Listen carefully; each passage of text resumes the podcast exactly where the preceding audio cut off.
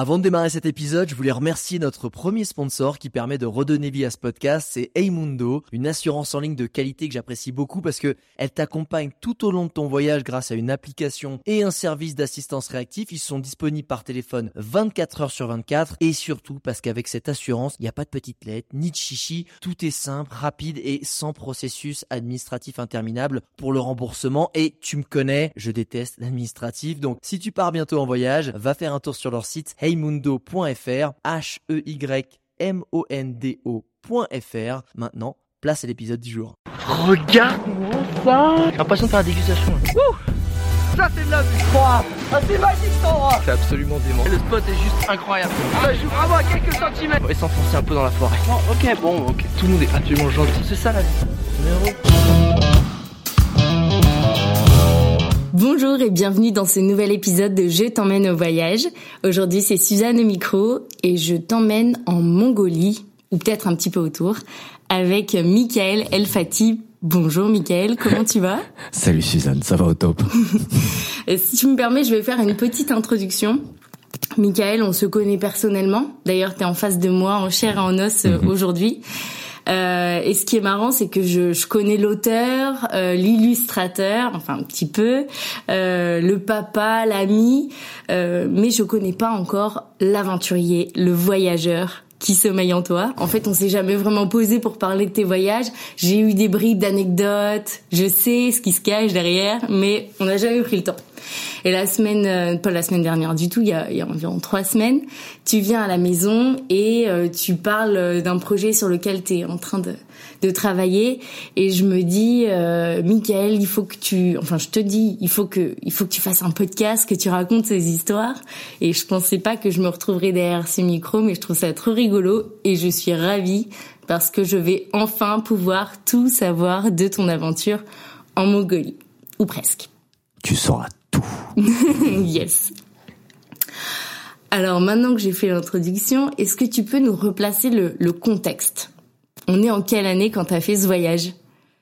On est en 2010 et euh, ouais, on fait un petit bond en arrière et euh, je viens de, de changer de vie. Ok. Euh, J'ai quitté euh, ma nana, ma ville et mon boulot Ok. et euh, je décide de démarrer une vie de, de voyageur. J'ai eu une première petite expérience euh, au Népal, euh, dans l'Himalaya, et je me suis dit tiens, allez, euh, j'aime bien la marche, on va essayer d'aller un peu plus, un peu plus loin, de découvrir plus de choses. Et j'écris un projet, euh, un projet d'aventure pour aller en Mongolie. Alors comment ça t'écrit un projet d'aventure? J'écris euh, alors d'abord un projet de sponsoring. Parce que J'ai été sponsorisé par euh, la Guilde européenne du raid pour faire ce, ce voyage, ce qui m'a permis euh, d'avoir un petit peu d'argent euh, pour euh, payer tout le matos que j'ai dû acheter, et il y en a eu. Euh, et puis ça m'a permis aussi de mettre à plat les choses que j'avais envie de faire. Ok. Alors juste, t'avais quel âge à cette époque? C'est pas pour remuer le couteau dans Oui, la plaie. non, mais j'ai bien compris, j'ai- bien compris, 13 ans, j'ai- j'étais un vieux. T'avais quel âge? Un petit 28 ans. Ok. Ok, ça va, ça va. T'étais pas un minot. J'étais un jeune vieux. Ok. Euh, donc tu tu t'écris ton, ton projet, donc il y avait quand même un itinéraire qui était euh, tracé, il y avait un but. Euh, pourquoi tu partais? Alors, j'écris le projet et ça c'est intéressant parce que par la suite, pendant le voyage, je me suis dit, t'as vraiment écrit n'importe quoi. Mais ça fait partie du, du délire un petit peu de s'écrire des, des objectifs. Ouais. Puis après, on comprend vite que c'est... Moi euh, aussi, je fais des to-do list. T'as vu? Ça marche jamais. Et alors, je suis parti pour une certaine raison, en tout cas celle que je, je pensais être euh, la, la vraie, et j'ai découvert qu'en réalité, elle était un petit peu différente. L'idée, c'était, euh, et c'était l'objet de, de mon projet de sponsoring, c'était euh, partir euh, en Mongolie et m'adapter à plein de milieux naturels différents en étant un gros naze, en ne sachant rien faire. Et il y a des gens qui ont payé pour ça. Et il y a des gens qui m'ont fait confiance et euh, je, je comprends toujours pas pourquoi. À leur place, jamais, jamais j'aurais sponsorisé un gars pareil. Mais ça a marché et, euh, et j'avais choisi la Mongolie justement parce que c'est un pays qui regroupait un certain nombre de difficultés. Ok. Euh, il y avait un certain nombre de, de choses euh, euh, auxquelles j'allais devoir m'adapter. traverser un désert, euh, des hautes montagnes, euh, des rivières gelées. J'allais devoir m'adapter au froid, qui est un milieu assez particulier. Mm.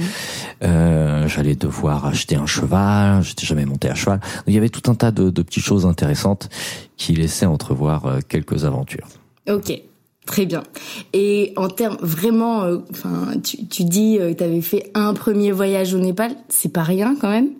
Est-ce que tu avais concrètement des outils? Est-ce que tu savais euh, euh, enfin, ouais, survivre dans la nature? Est-ce que tu avais déjà un petit peu d'expérience? Alors non, j'étais un gros naze. Ok, donc. non, l'Himalaya, ça m'a permis de comprendre euh, que j'adorais marcher, que j'adorais traverser des montagnes, et euh, que dans les situations un petit peu difficiles, euh, j'étais pas, je perdais pas complètement mon sang-froid. Voilà. Important. Ouais, ouais, Ouais, important. Ça m'a servi par la suite. Euh, mais voilà, il y a eu un jour, je me suis un petit peu paumé dans une tempête de neige et ça aurait pu un peu mal finir et euh, et ça s'est plutôt bien fini. J'ai retrouvé euh, l'endroit où je voulais dormir et j'ai pas plus paniqué que ça. Ok. Voilà. Et donc euh, ensuite j'ai eu envie de, de voir si dans des situations un petit peu plus euh, complexes, encore que celle-ci, euh, j'allais paniquer. C'est arrivé. On a hâte de savoir.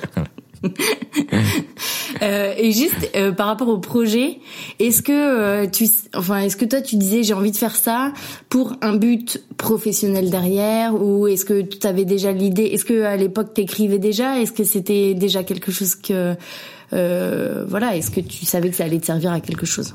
Alors à cette époque-là, je travaillais dans les films d'animation, les effets spéciaux. Mm. J'écrivais des petites choses, mais euh, rien de concret.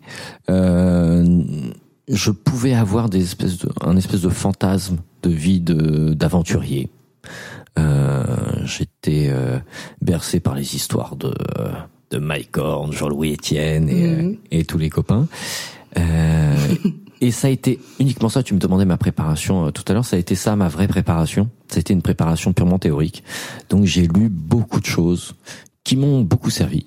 Euh, notamment un bouquin de Mike Horn euh, où il traverse euh, des grandes régions arctiques et où il m'a appris pas mal de petites choses sur la traversée de surface gelée. Mais pour revenir à mes désirs professionnels, j'ai jamais vraiment eu de grands objectifs sur la question. On y va, on réfléchit après. Ouais, ouais, c'était ça. Et surtout en Mongolie, l'idée c'était de euh, de grandir. C'est ce que j'ai découvert par la suite, de nombreuses années euh, après. Euh, c'est que pour moi, ce voyage, ça avait vraiment été euh, une espèce d'éducation. Voilà, comment devenir adulte. Mm. Et hum, il y a pas mal de, de tribus ou de communautés euh, dans lesquelles il y a un passage à l'âge adulte qui est très nettement marqué. Marqué, ouais. Chez nous, on n'a pas forcément ça. On, on passe des études au boulot. Et, euh, et moi, je trouve ça assez important d'avoir cette petite transition. Et pour moi, cette transition, c'était combattre euh, toutes mes peurs. Ok. Et c'est pas que j'étais particulièrement peureux, mais j'ai des peurs comme à peu près n'importe qui. Et à ce moment-là, je les assumais. Et donc ça pouvait être euh, bon, on va en parler de toute ouais, façon. j'espère euh, que tu vas de tous revenir dessus quand même. Il y en aura drôle plein. que tu parles de grandir. Euh, pendant mes voyages, c'était un truc qu'on se disait tout le temps, ben, avec mes mes partenaires de voyage. En fait, ça devrait être obligatoire. Euh, nous bassinez pas avec, euh, je passe mes idées aussi, mais euh, nous, euh, nous bassinez pas avec euh, les études supérieures. Faites-nous voyager, oblige-nous à voyager un petit coup, comme ça on saura, saura ce qu'on veut faire de notre vie, on saura qui on est, où on veut aller. Je suis, je suis d'accord avec toi. Donc t'as 28 ans. Il serait bientôt temps que tu grandisses. Ça, tu ça. décides de partir. Euh, comment comment tu fais? Tu prends un avion euh, Alors je prends un avion euh, jusqu'à Irkoutsk, qui est une petite ville euh, au bord du Baïkal. J'y vais avec ma compagne. On passe euh, 15 jours charmants et bucoliques sur sur une petite île qui est dans le Baïkal, qui s'appelle l'île d'Olron. On s'amuse bien. Alors euh, le Baïkal, c'est un, c'est le plus grand lac, c'est ça? C'est le plus grand lac du. Alors d'Europe, euh, il y a des lacs au Canada qui sont plus grands. Par contre, c'est la plus grande réserve d'eau douce de la planète parce qu'il est très est en profond. Russie. Et il est en Russie. Il est à euh, environ 300 km de la frontière mongole, quelque chose comme ça. Ok. Et t'avais décidé d'aller là-bas parce que euh, parce que tu voulais le, le voir en, en, passant ou pourquoi t'as pas pris un, un, un, vol directement pour la pour la capitale? Parce que je voulais me rajouter des difficultés et que euh, que ce lac là il me potait bien et en plus j'avais alors je vous ai dit que j'avais écrit euh, mon projet avant. J'avais écrit absolument n'importe quoi parce que j'avais prévu de le traverser euh, en, en, canoë ou en canot tout court. Et euh, quand j'ai vu le lac, je me suis dit, ouais non, on va éviter. Non, c'est une idée pourrie. Surtout que le seul canot que j'ai trouvé, c'est un, un, petit un petit canot pour enfants. Euh, donc avec mes deux petits drames et quand j'en ai parlé au vendeur il m'a dit ouais non on traverse pas le lac avec ça non. donc ouais. Pardon, mais euh, là t'étais en été en fait. Ce, ce, lac il est gelé en hiver. Ouais, là j'étais en été. En été euh, il fait plutôt 25-30 degrés. Okay. Bon l'eau est congelée, hein, elle est à un petit 6, 7, 8 degrés dans les grands jours. Euh, mais ouais, on est on est au mois de juillet là, et, euh, et donc je passe 15 jours de vacances euh, au bord du Baïkal et puis. Euh, et là t'es es accompagné, pardon, je. Peux... Là je suis accompagné de, de, de ma compagne qui est ma chérie euh, ma chérie euh, actuelle, okay, hein, la mère de, de mes enfants. Une boulette. Tout va bien, t'inquiète pas.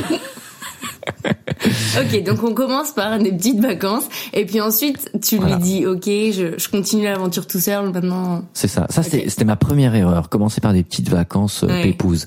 C'était pas évident ensuite de faire la transition vers un truc tout de suite un peu hardcore, ce qui a été plutôt rapide puisque le soir même, Mhm. euh, du jour où je l'ai accompagné à la- à l'aéroport, je me suis retrouvé dans un, un petit camp de pêcheurs euh, euh, dans un petit coin de forêt de taïga, euh, parce que j'avais le, le grand projet de traverser euh, cet espace de taïga entre le lac Baïkal et la frontière mongole. Ok. C'était mignon euh, sur le papier. Dans ta tête. Dans la tête, c'était très charmant. En plus, il y avait des loups et tout. J'étais c'est une content. forêt, euh, juste que je m'imagine, c'est des pins, c'est euh, Alors moi non plus, je m'imaginais c'est une pas. forêt de montagne, ça. En fait, c'est une forêt dense. Mhm. Énormément de végétation, énormément de vie, des troncs d'arbres partout, euh, des rivières à traverser, des petites falaises euh, à escalader. Et euh, moi, j'ai eu la très très belle idée euh, d'aller traverser cette forêt avec un sac de 32 kilos sur le dos. Ce qui est bête. Alors quand on s'appelle Mike Horn, on peut faire ce genre de choses. Mais euh, moi, non, c'était une très mauvaise idée. Donc j'ai jamais eu autant de bleu qu'en quelques jours de traversée de forêt. Parce que tu tombais.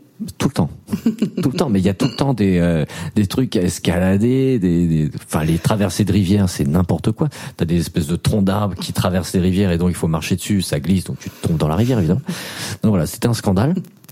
Et puis au bout d'une semaine, euh, euh, j'ai vécu un gros échec. Je me suis retrouvé en haut d'un col, euh, col de montagne euh, avec beaucoup de forêts. C'était le, le premier moment où euh, je j'avais une vision sur ce que j'allais traverser.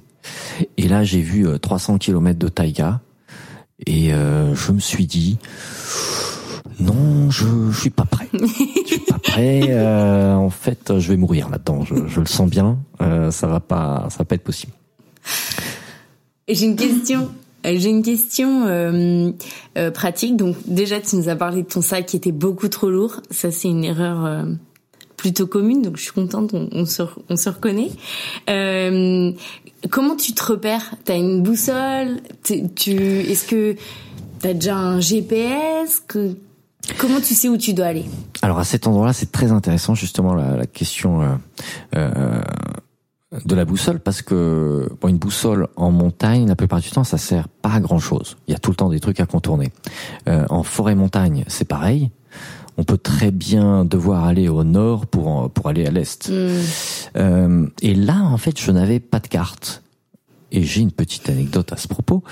Euh, la veille, euh, je me retrouve donc dans un, un camp, euh, voilà pour le coup un camp militaire, et je demande si les militaires ont une carte à me à me donner, à me vendre, je sais pas. Tu vois un camp militaire russe? Oui, mais ils étaient très sympas. Et en fait, on ne peut pas. Alors, pour info, on ne peut pas euh, trouver de carte juste euh, russe. En fait, seuls les militaires ont des cartes. Sur la Russie, celles qu'on va trouver en Europe sont souvent fausses, euh, parce que les mili- l'État russe euh, aime bien. euh, Brouiller les pistes. Brouiller tu les le pistes. savais avant?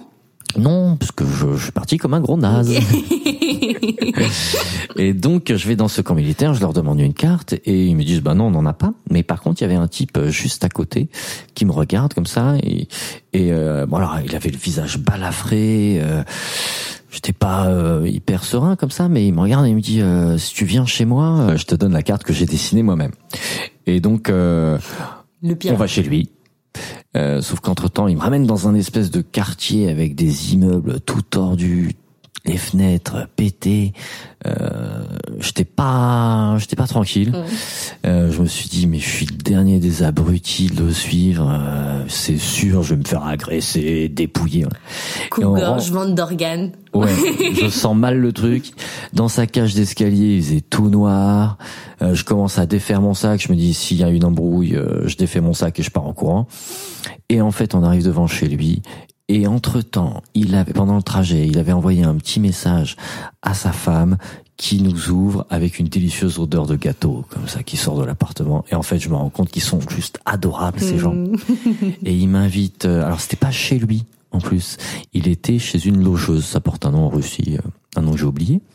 Mais pour les gens très pauvres, euh, ils vivent chez des logeuses. Donc là, c'était une, une babouchka, une grand-mère, qui, les, qui leur laissait une chambre. Et donc j'étais invité chez chez cette babouchka. Euh, on a mangé un petit gâteau, puis j'ai dormi chez eux au bas de leur, au pied de leur lit. C'était très mignon. Et le lendemain matin, ils m'ont euh, euh, ils m'ont donné un contact pour rejoindre euh, euh, une partie de la rivière avec un ami à eux, etc. Mais donc j'ai fini euh, j'ai fini avec cette carte là Ok. qui était une carte dessinée sur un A4 et euh, qui reprenait les principaux euh, les principales rivières euh, avec quelques montagnes. Bon, c'était- injouable de se repérer complètement, mais ça me donnait une petite idée de ce que j'allais avoir à traverser. Ok. Donc tu suivais les rivières, les vallées. J'essayais. Ouais, t'essayais. Et est-ce que t'es allé, t'es allé en marchant comme ça jusqu'en Mongolie? Non, alors du coup, euh, j'ai fait ma petite semaine euh, de marche dans la taïga pour Mhm. essayer de, de traverser. Là, je me rends compte que ça va pas, ça va pas fonctionner. Je reviens en arrière. Euh, J'arrive jusqu'à la nationale parce qu'il y a une nationale qui longe, qui traverse cette taïga. Et euh, je rencontre plein de gens euh, euh, au passage et je finis par arriver en stop dans une petite ville qui s'appelle Ulan-Ude et qui est la capitale de la Bouriatie, qui est une petite république indépendante russe. Et, et là, je suis logé chez la personne qui m'a pris en stop et il m'emmène dans le seul magasin de vélo de la ville. Pourtant une grande ville. hein. Euh, et donc dans ce grand magasin, il n'y avait qu'un seul modèle de vélo. Je l'achète. Et euh, un quart d'heure après, euh, je, quand j'installe toutes mes affaires euh, sur le vélo, je me rends compte, ben, je me rends compte que ce vélo n'a pas de frein. En fait, c'est des freins à rétropédalage, ce qui n'est pas du tout pratique. Mais c'est à la mode, c'est un fixie. C'est formidable. Non, c'est formidable quand on est sur du plat, c'est génial. Dans une côte, c'est un enfer. Et euh, et je me rends compte qu'il n'y a pas de vitesse. Ce qui est aussi une idée pourrie quand on veut traverser euh, euh, donc les- l'espace qui relie euh, la, la Sibérie à la Mongolie. Parce que là encore, comme j'étais pas préparé, je ne savais pas qu'il y avait un, un massif de montagnes pile entre la Sibérie et la Mongolie. Moi, je m'attendais à du plat. Et donc, je me retrouve à, à taper des cols à 3000 mètres euh, avec un vélo euh, à une vitesse euh, et des freins à rétropédalage. Donc, c'était un enfer. Et moi, j'avais acheté ce vélo en me disant bon, je viens de, je viens de vivre mon premier échec de l'aventure. Visiblement, je suis pas Mike Horn, euh, mais peut-être que si je redémarre doucement, euh, ça va, ça va, ça va, ça va être bon pour le moral. Et donc le vélo, je me dis oh, c'est bon, le vélo, j'en ai fait toute ma vie, euh, ça va, ça va bien se passer. Et euh, ça s'est bien passé, mais j'en ai chié. Mais alors, un truc de dingue. Non, c'était vraiment dur. Je me faisais euh, 90 km par jour, ce qui n'est pas immense. Mais avec ce vélo-là, euh, ça me prenait quand même 13 heures euh, dans la journée. Euh, J'ai perdu euh, l'usage de mes fesses pendant euh, pendant quelques jours. C'était un enfer. Et en plus, les Mongols sont pas très euh, vélo, donc euh, traçaient à toute vitesse. Ils étaient à 100, 110 euh, sur une nationale. Euh, bon, quand il y avait des voitures, parce que quand même la plupart du temps j'étais tout seul. C'était une expérience sympa. je me suis bien marré. J'ai passé mes premières euh, mes premières nuits euh, euh, dehors en Mongolie, à côté des, de yourtes de, de, de nomades. J'ai rencontré mes premiers chameaux. c'était quand même une expérience un peu rigolote. Et je suis arrivé à Ulaanbaatar à vélo. Et ça, c'était une arrivée magique. Parce que pour, le parce qu'en fait, il y a, avant Ulaanbaatar, il y avait un espèce de grand col à 2000 mètres à peu près euh, d'altitude. J'avais pas mal souffert pour arriver en haut. J'arrive en haut et là, dans la descente, qui était une descente formidable, un bon 25-30 minutes de descente sans donner un coup de pédale. Et sur ma gauche, il y avait le transsibérien qui arrivait. Ah, magique. Qui part d'Irkoutsk et qui arrive à Ulaanbaatar. C'était phénoménal.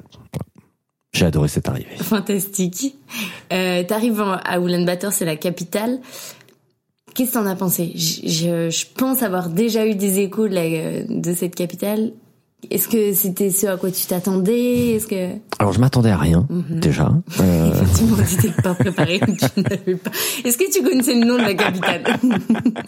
Ouais, ouais, quand même. Mais alors je, je visualisais pas du tout. Mhm. Et euh, c'est une ville assez étonnante. Alors on aime, on n'aime pas eh ben, on peut se retrouver dans une allée avec euh, des espèces d'immeubles euh, en verre, euh, verre miroir comme ça. C'est c'est très beau. Ouais, des magasins Yves Rocher. Il y a un magasin Yves Rocher à Ulaanbaatar, non c'est dingue. un espèce de Burger King, des trucs comme ça, super modernes. Et autour de la ville, des quartiers d'yourtes. Donc ça, c'est complètement surréaliste comme d'ailleurs parce qu'une yourte en Mongolie, c'est quand même une petite tente entourée d'un immense jardin. Et là, à Ulaanbaatar, on se retrouve avec toujours la même euh, petite tente, euh, mais tout autour de la tente, il y a des murs ou des barrières. Donc ça donne un truc, c'est assez décalé. Et pourquoi ils ont ça, tu sais? Est-ce que euh, ben oui, parce, que c'est leur tradition ou ils sont trop pauvres pour parce qu'ils sont pauvres, c'est tout. en fait, il, il, existe un phénomène euh, en Mongolie euh, qui s'appelle le tsoud. C'est euh, un hiver difficile. Voilà, pour la faire simple. Et un hiver difficile en Mongolie, c'est un hiver à 60, moins 60, moins 70 degrés. Donc les, il y a beaucoup de nomades qui à ces périodes-là perdent une grosse partie de leur, de leur troupeau. Et quand ils perdent trop de pourcentage de leur troupeau, ils n'ont plus vraiment d'autre choix que d'aller à la capitale pour essayer de trouver un boulot qui n'est pas du tout le leur. Et c'est un désastre parce que en allant dans la capitale, ils perdent tout ce qui fait euh, la philosophie du nomade. Là où il y a par exemple une solidarité euh, intrinsèque à la vie de nomade, euh, on se retrouve dans une ville hyper individualiste. On n'a plus du tout les mêmes valeurs qu'à la mmh. campagne. Donc c'est une ville un peu particulière, beaucoup de bruit, beaucoup de voitures. Euh, mais des, des choses assez chouettes aussi. On peut euh, dans la rue euh, rencontrer deux, deux petits vieux en habit en habit traditionnel à côté d'un type qui est en smoking avec sa petite sa petite mallette. Mmh. C'est assez c'est assez barré comme comme film. Restes longtemps, pardon. Et j'y reste trop longtemps. En fait, bien plus longtemps que je ne le souhaite parce que j'ai des problèmes de visa. Ok. Euh, des problèmes de visa qui m'obligent à aller tous les jours euh, à l'aéroport près de l'aéroport, il y a un bureau international euh, pour faire mes papiers. Je me retrouve face à des fonctionnaires euh, aussi butés que ceux qu'on peut retrouver en France.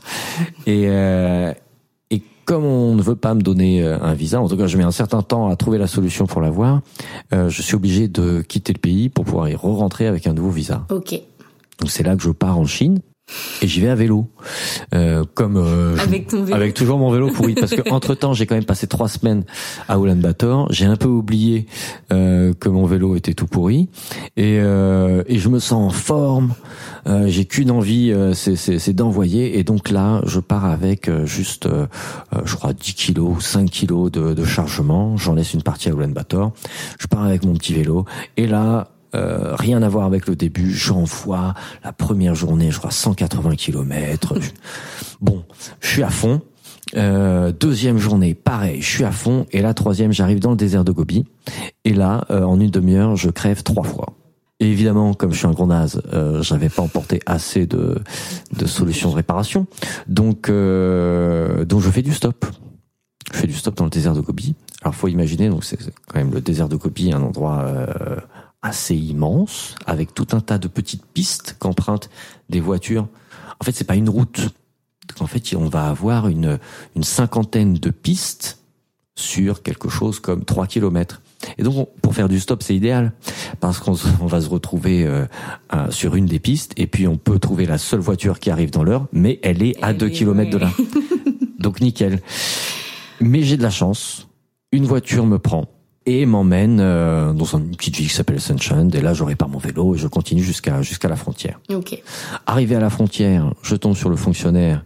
Évidemment, on est vendredi 16 h Il me dit, il va falloir revenir lundi.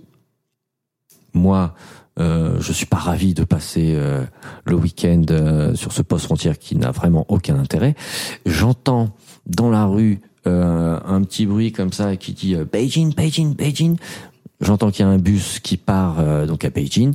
J'achète mon ticket, je réfléchis pas, j'achète mon ticket. Je mets mon vélo dans le bus et je fais un trajet, un trajet de nuit, voilà, et j'arrive, j'arrive à Pékin le lendemain matin, toujours avec mon petit vélo.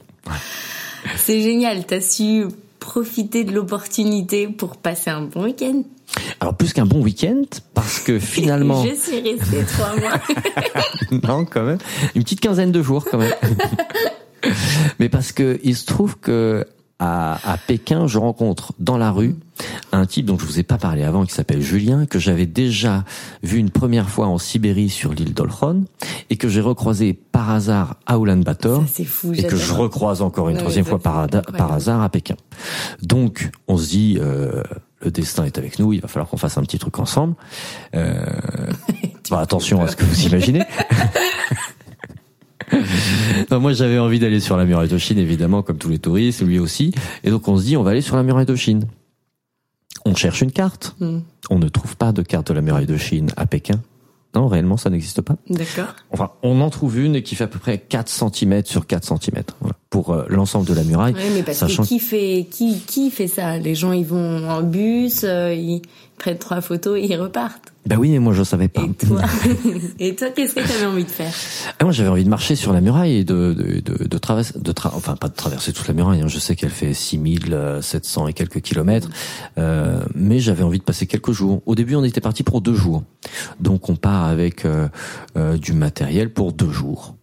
Euh, on n'a pas de tente, on n'a pas de sac de couchage et on n'a pas de matelas parce qu'on voulait voyager léger.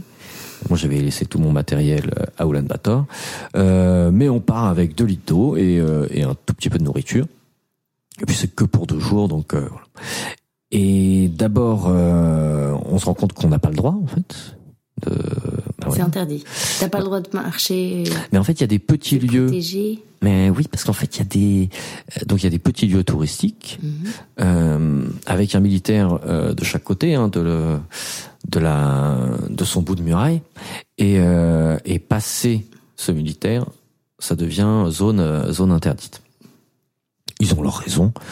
Euh, nous, évidemment, avec ce Julien, on se dit, euh, bah non, on va pas s'arrêter là. Donc, on passe par le bas de la muraille et puis on l'escalade euh, petite centaine de mètres plus loin. Euh, et on se retrouve donc à la sauvage sur la muraille de Chine. Bon, peut-être que tu vas nous, nous raconter si tu te faisais prendre, tu sais ce que tu risquais? Aucune idée, mais euh, j'avais pas du tout envie de rencontrer un militaire chinois. Mmh. Ils sont pas particulièrement euh, sympathiques comme ça. Non, aucune idée. Ok. Mais on l'a fait pire après.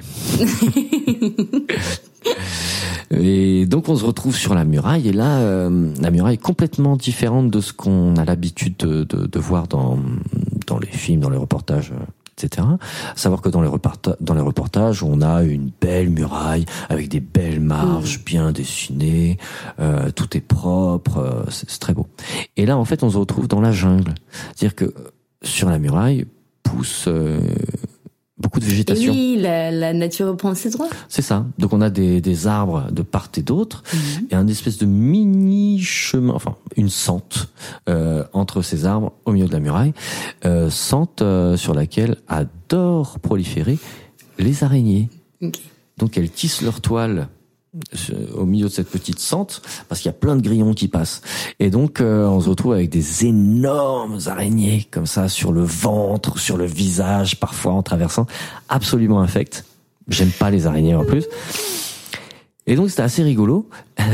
Et ça a duré finalement une dizaine de jours. Okay. on dort dans les tours de la muraille. Vous retrouviez de l'eau? Euh, on retrouve de temps en temps de l'eau en traversant des rivières, des choses comme ça. Euh, on se retrouve aussi à devoir escalader des trucs hallucinants. Hallucinants. Les, les Chinois ont inventé des principes de- d'escalier en pyramide qui font 5 mètres de haut sur des briques branlantes. C'est un scandale. Mais c'était peut-être pas comme ça au début. Non, non, mais ils le font parce qu'on on en a vu, euh, on a Ah, vu des gens. euh, alors, on croise très peu de gens sur la muraille. On en a croisé grosso modo une dizaine. Mais qui, comme En vous, étaient des rebelles et... euh, Non, les autres, ils ils partaient d'un, Hmm, ils partaient d'un petit village et ils avaient un guide et ils, ils montaient juste euh, 200-300 mètres sur la muraille. Ils se prenaient en photo dans la tour et voilà. Sinon, non, on a croisé, euh, on a croisé personne, à part des serpents. Donc une belle parenthèse euh, chinoise. Une belle parenthèse Tu as eu chinoise. ton visa. J'ai eu mon visa. Et j'ai quand même une question. Est-ce que euh, euh, là j'ai l'impression déjà en quelques semaines, t'as fait des rencontres. euh, bon, c'est très souvent comme ça hein, le, le le voyage. Mais est-ce que t'es quelqu'un de de très sociable ou où les gens venaient vers toi euh,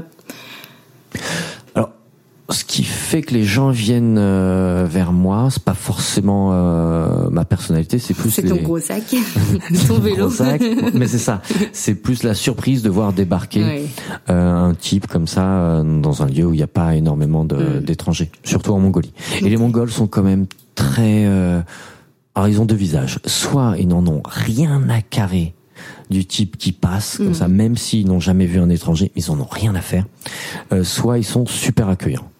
Il y a aussi une troisième. euh, une troisième situation Ok. qu'on m'a T'allais racontée. dire catégorie et tu t'es dit je peux pas mettre les gens dans cases. Non, non, non, non, non, tu vas voir. Non, on me l'a raconté. Ah ça devient malaisant. Non, en fait, on m'a raconté ça euh, sept ans plus tard quand j'y suis retourné. Quelque chose euh, auquel je m'attendais pas du tout. Mais certaines personnes ont pu me prendre pour un esprit. Je croyais un espion, j'avais dit bah non. Non, un fantôme en fait. Euh, Ok. euh, ils ont pas mal de croyances Oui. en Mongolie et euh, voir un type débarquer, alors euh, tout barbu, avec un énorme sac et qui marche, sachant que les Mongols ils portent jamais rien parce que c'est leur cheval qui porte Hmm. et ils marchent jamais parce qu'ils sont à cheval et ils ont rarement des grosses barbes, donc ils comprenaient pas et je je crois qu'il y en a qui se sont vraiment dit ah ouais mais alors ce truc là on va pas lui parler parce que c'est un c'est un esprit de la montagne, j'ai pas une espèce de voilà. C'est fou. Qui t'a raconté ça? Qui t'a expliqué? Ah, peut-être qu'on y reviendra. On y On y reviendra. reviendra, j'adore. Ok, donc là, on, on a quitté la Chine, on a un visa en poche, on est de retour à la capitale. Tu vas récupérer tes affaires. Et quel est le plan après? Ou quel est le plan? Qu'est-ce qui se passe? Alors là, je pars euh, au, au Tsar, le marché noir, le grand marché noir d'Oulan-Bator, qui est un truc euh, où on trouve absolument tout. Ça peut être de la bouffe, ça peut être, euh, tu peux réparer ton vélo, euh, tu peux acheter n'importe quoi. J'ai même acheté, j'ai même trouvé un nunchaku là-bas. hein.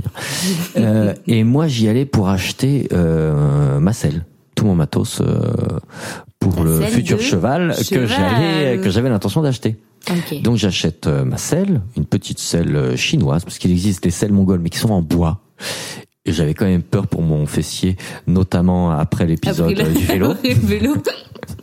Donc je voulais quand même me protéger un minimum. Et donc j'achète ma selle euh, et tout ce qui va avec, parce que moi j'y connais absolument rien. Et j'ai encore oublié euh, les noms, peut-être la longe. Voilà, j'ai encore des trucs, euh, le mort.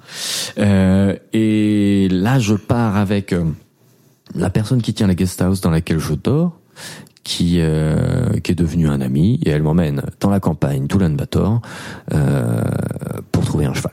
Ok. Est-ce que toi tu, je dis toujours ok. Est-ce que tu, est-ce que tu t'avais prévu d'acheter ce cheval?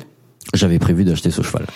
Pourquoi? Est-ce que c'était parce que ça fait partie du mythe je traverse la Mongolie en à cheval ou Alors, il parce que c'est ce qu'il y a de plus pratique? J'imagine aussi. Mais un peu des pas. deux. En fait, euh, il y avait ce délire d'être un cavalier en Petit Mongolie. fantasme. Ouais, petit fantasme. Ouais. Ouais, petit fantasme. Et euh, en plus, j'avais quand même 32 kilos de matériel. Ouais. Donc, je me disais, un cheval, euh, ça peut être sympa quand même. euh. Par contre, euh, je j'étais un peu freiné par euh, mon incompétence en la matière. J'étais monté une fois dans ma vie à cheval, un mois avant. Et donc je savais pas du tout comment ça fonctionnait un cheval. Est-ce qu'il fallait appuyer sur un bouton pour avancer, tourner à droite? Je n'y connaissais rien. Et c'est cette personne de la guest house qui t'a un petit peu euh, briefé, qui t'a expliqué euh, comment pas ça du marchait tout. pas du tout. Non, non, non, non, non, non. Euh, non, non, en fait... Euh, bah, je me suis débrouillé. c'est ça. Il m'a emmené donc à la campagne. Très belle rivière. Là, on voit euh, une, un magnifique troupeau de, de chevaux. J'avais l'impression qu'ils étaient sauvages comme ça. Ils étaient tous en famille. C'était magnifique. Euh, je dis à Gand, le fameux copain euh, mongol... Euh, et ils ont l'air très bien ces chevaux. Peut-être qu'on pourrait aller en acheter un. Il me dit bah allons voir l'éleveur. On va voir l'éleveur. L'éleveur monte sur son cheval. Il prend une espèce de grand bâton avec un lasso au bout. Il galope derrière euh, derrière le troupeau et euh, ramène euh, un magnifique cheval alezan. Alors je dis cheval parce que quand même euh, c'est par prétention un petit peu. Nous, je crois que ce sont en réalité des doubles poneys. On les appelle double poney. Je trouve ça un petit peu nul comme nom. Ouais, je trouve ça un petit peu nul. Et moi, j'avais pas très envie d'être poneyé, je voulais être cavalier. Donc, je dis cheval. Je vais rester sur cheval. Ah, mais il y a pas de souci. On reste sur cheval. Je préfère. Merci. En plus, euh, je... Donc, je suis très fier de ce, de ce cheval que je décide d'appeler euh, Jean-Luc. Dans la pure tradition Dans mongole. la pure tradition mongole. non, quelque chose qui me rappelle un peu la France, ça, ça fait du bien, ça tranquillise. Compagnon, un quoi. compagnon, voilà, Ouais. Jean-Luc. Euh, donc j'achète Jean-Luc. Ça coûte cher un cheval en Mongolie? 300 euros Ok. à l'époque. Maintenant, je- j'en sais rien. Mais donc, je donne mes 300 euros et puis euh, le lendemain matin, je, je pars avec Jean-Luc. Et alors, comme je suis un gars sympa, je décide de le monter qu'une heure sur deux parce que j'ai quand même 30 kilos de, de chargement.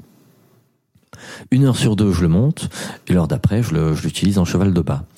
Et assez rapidement, donc je comprends que je suis vraiment, euh, je suis une croûte en équitation. Bah vraiment, hein, je, je suis nul. Mais j'apprends assez vite. Donc dès la première journée, il a fallu qu'on traverse une rivière sympathique. Euh, on a traversé une espèce de mini forêt aux branches basses. Évidemment, je me suis pris des branches dans la tronche. J'ai failli tomber de cheval. Tout ça, tout ça. Euh, mais ça se passe quand même bien. À la fin de la journée, je suis vivant. Jean-Luc est vivant. Tout le monde va bien. On s'endort au bord de la rivière, sous la lune. On est au top. Est-ce que c'est euh, là la région est montagneuse encore? Là, on est sur une large vallée euh, au milieu de laquelle euh, serpente une rivière qui s'appelle la rivière Toul, qui fait tout un tas de méandres euh, dans cette large vallée. Et sur les rebords, de, sur les côtés de cette vallée, on a des montagnes euh, relativement petites qui culminent à peut-être euh, 1008, euh, voilà quelque chose comme ça. Sachant que le plateau mongol est déjà très haut. On est souvent au moins à 1000 mètres, 1400 mètres. La capitale est déjà à 1300 mètres d'altitude. En fait, je te demande ça euh, plus là pour l'instant, t'as pas et je sais pas si ce, sera, si ce sera le cas, mais t'as pas apporté de nourriture. Euh, là, il y, a pour l'instant la nature te, te te fournit tout ce dont t'as besoin pour ton cheval. Bois. Alors, pour mon à cheval, boire, oui, manger. pas pour moi, par Pas pour toi. Non, Et- non, moi j'ai quand même ramené euh, une douzaine de jours d'autonomie en nourriture, à base de soupe chinoise, de petits saucissons, de fruits secs, de choses comme ça. Et pendant l'aventure, j'essaierai toujours d'avoir à peu près 10-12 jours d'autonomie. Ça ne marchera pas toujours, mais euh, mon objectif euh, restera celui-là. Là, c'est tes premiers jours à, à cheval. Euh, dans quel état d'esprit euh, t'es? Est-ce que c'est encore c'est l'extase? Qui- Comment tu te sens? Ah, je me sens comme un cow-boy à ce moment-là. Ok. Je- Ah, je suis, je suis au top. J'ai mon petit chapeau sur la tête. Jean-Luc euh, répond favorablement à mes demandes. On se balade dans des paysages euh, qui sont un peu secs, mais très beaux. Vraiment très très beaux. Il commence à y avoir des belles couleurs sur les montagnes. Je, je suis vraiment bien. J'ai perdu légèrement de confiance en moi en me prenant des branches dans la gueule euh, à la traversée de forêt. Mais globalement, euh, je suis assez fier de moi. Je me dis qu'on arrive à traverser tous les jours des rivières ensemble, euh, que je suis pas encore décédé. Euh, non, je suis, euh, je suis assez, je suis assez content. à ce moment-là, je suis assez content. un loser que ça.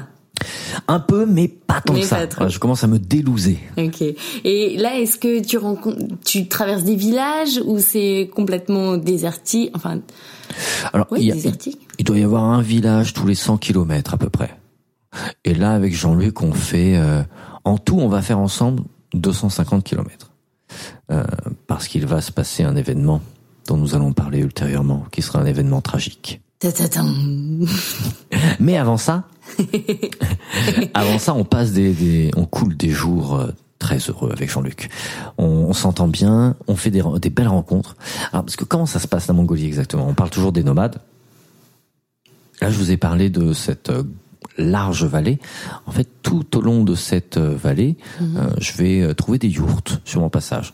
Donc, ça peut être des campements de plusieurs yourtes. Il peut y avoir 4, 5, 6 yourtes. Souvent, c'est des familles. On a les, grands-pères, les parents, les enfants.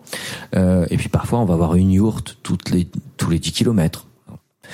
Euh, et je vais faire euh, euh, la rencontre d'une d'une famille assez sympa. Ça commence par par deux gamins que je vois à un moment long de la rivière Toul et qui sont en train de s'amuser à, à, faire de la lutte mongole. C'est une lutte assez particulière où il faut faire tomber l'autre à terre et le premier qui met le genou à terre a, perdu. Et donc je rigole bien avec eux les parents arrivent, ils m'invitent chez eux, on rigole bien, et euh, là vient arrive une scène euh, un peu cocasse où euh, alors d'abord quand on rentre dans une yourte en Mongolie, il y a des règles. L'invité est à gauche et les autres sont à droite. Tu sais pourquoi? Oui, j'ai oublié évidemment, mais je savais qu'il fallait que je te. Merci pour cette question malaisante. Non, mais d'autres te, te, te, répondront bien mieux que moi. Je me renseignerai. Euh, de toute façon, euh, toute la toute la yourte est hyper codifiée. Moi, je maîtrise pas euh, tous les codes de la yourte, mais euh, je fais ce qu'on me dit. Et moi, quand on me dit tu vas t'installer à gauche, je vais m'installer à gauche. Donc, ce qui est assez rigolo, c'est qu'on se retrouve donc tout seul face à tous les autres tous les autres qui me posent tout un tas de questions, donc en mongol bien entendu. Eh oui, j'allais te demander comment ça se passe. Tu est-ce que tu avais des notions, tu avais des petits mots pour faire plaisir? Euh, Comment tu faisais? N'oublions pas que je suis un gros naze dans cette affaire. Donc j'ai euh, avec moi un, petit calepin avec, euh, enfin même pas un petit calepin, une petite feuille A5 avec une une centaine de mots. Quand et j'essaye de les apprendre euh, tous les jours et, euh, et de me débrouiller avec ça, sachant que c'est évidemment insuffisant. Et Eux ne parlent pas anglais ou? Ils ne parlent absolument pas anglais. Certains ont des notions de russe. Moi, à ce moment-là, j'ai passé euh, quelques semaines euh, en Russie, donc il m'arrive de comprendre un mot et euh, de l'utiliser. Mais globalement, je ne comprends pas grand-chose à ce qu'ils à ce qu'ils me disent. Du coup, vous souriez et. Alors non, les Mongols, ils. Est-ce que c'est un peuple qui sourit? Euh, ouais, quand même. Quand même. Alors ils peuvent être ultra taciturnes et en même temps à un moment éclater de rire. Moi, je les aime beaucoup. Et à ce moment-là, euh, donc je me retrouve face à cette euh, famille qui, à un moment, je comprends, veut que je lui chante une chanson française. Mais comment t'as compris ça? Est-ce qu'ils ont ils ont chanté et ils te, te montraient toi? Alors eux, ils ont chanté et ils m'ont dit Prance. Et Prance, ça ressemble quand même pas mal à France. Et euh, et puis je savais à ce moment-là que Prance c'était euh, la France je sais pas dire chanson, mais euh, je sais dire la France. Et donc euh, je là dans ma tête, je me dis euh, merde, une chanson française. J'ai peur. Et non parce que quand on te pose ce genre de questions, en général, tu en as une en tête et alors c'est comme si tout le reste était un écran noir, tu ne vois rien d'autre. Et moi à ce moment-là, la seule que j'ai en tête la seule que j'ai en tête, c'est euh, une maison bleue. Charmante. Bah oui. Charmante. Là, je m'attendais à. Non, non, non. Non, ça aurait pu être du sardou, un truc absolument affreux. Non, là, c'est euh, c'est une maison bleue. Et donc, euh, alors l'avoir en tête, c'est une chose. La chanter, c'en est une autre. Surtout quand on a mon, mon talent de, de chanteur.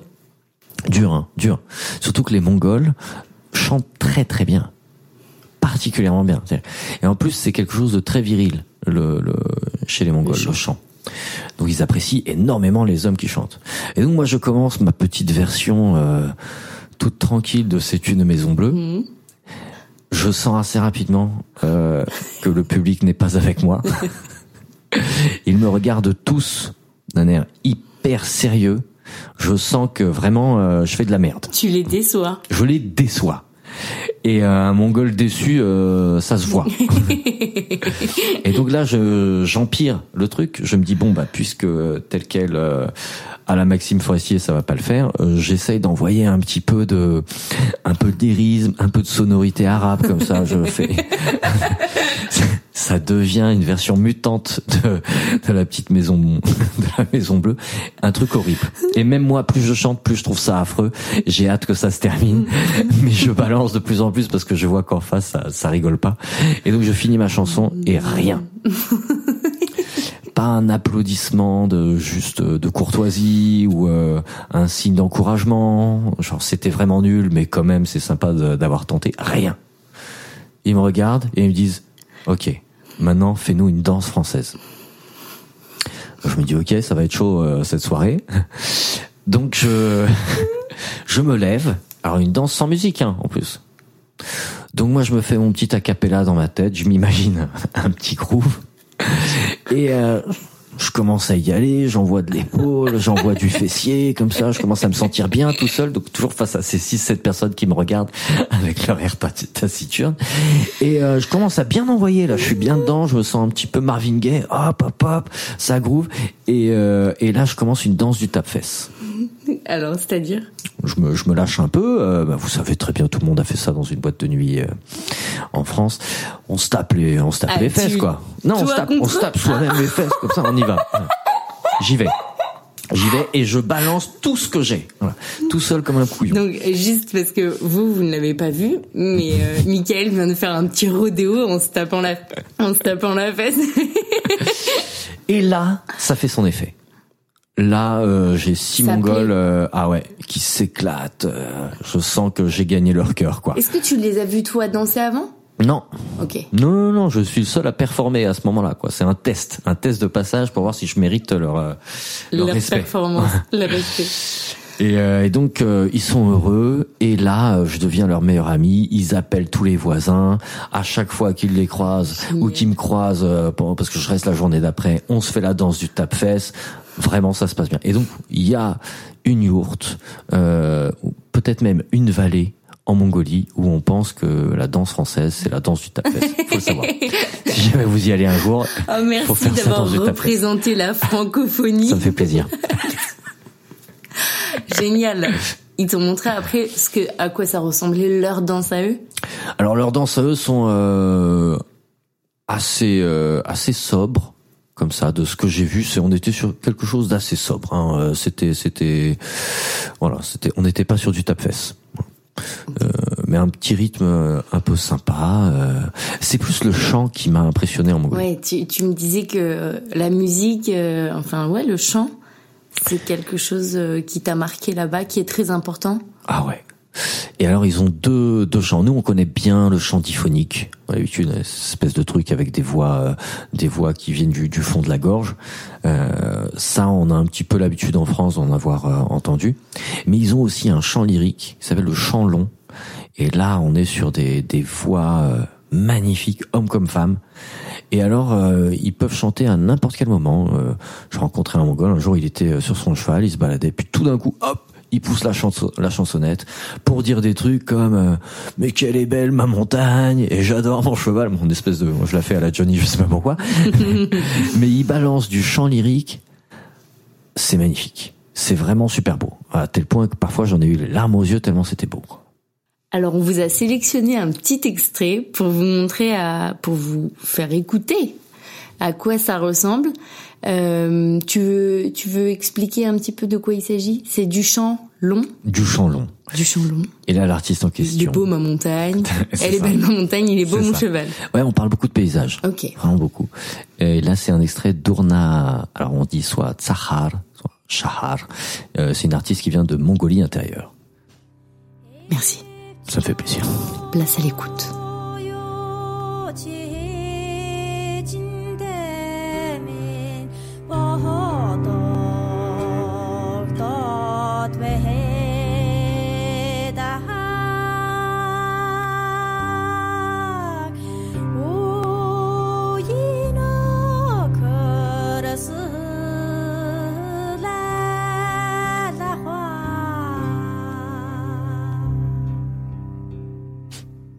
Question quand même qui que je trouve importante. Euh, quelle est la place de la femme dans la yourte? Est-ce que est-ce que les, Mongols sont sont des gros machos? Est-ce que euh, comment ça se passe? Alors je m'étais posé la question aussi et j'étais assez euh, surpris, notamment dans cette petite famille dont on parle. J'ai vu beaucoup de tendresse exprimée voilà, entre euh, entre le mari et, et sa femme, euh, alors que je m'attendais à une pudeur un peu plus asiatique, Mhm. plus plus chinoise, et pas du tout. Ils se prenaient dans les bras, ils rigolaient ensemble, Ah, ils chatouillaient, ils, se taquinaient. J'ai bien aimé. Et euh, faut savoir qu'en Mongolie, euh, c'est la, la femme qui est un peu la reine de la yourte. Alors, avec les avantages et les inconvénients.